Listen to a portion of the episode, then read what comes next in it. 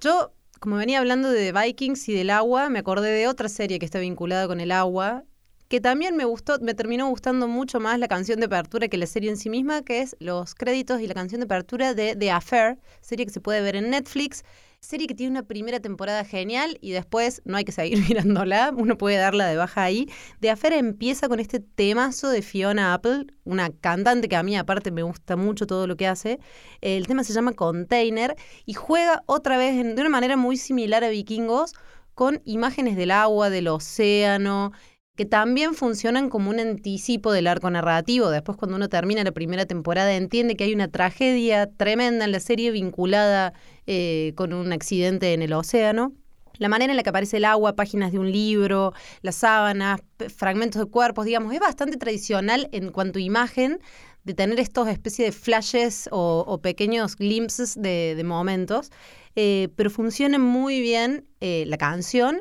y una de sus frases que la voy a decir en inglés porque no lo pienso traducir, que se llama Sink Back into the Ocean, que la repite, la repite, la repite, y me parece que logra así una síntesis del tono de la serie, de, esa, de ese tono melodramático y, trágico, ¿no? De amor trágico que tiene de Affair. Y bueno, y a Fiona Apple la quiero escuchar siempre haciendo cualquier cosa.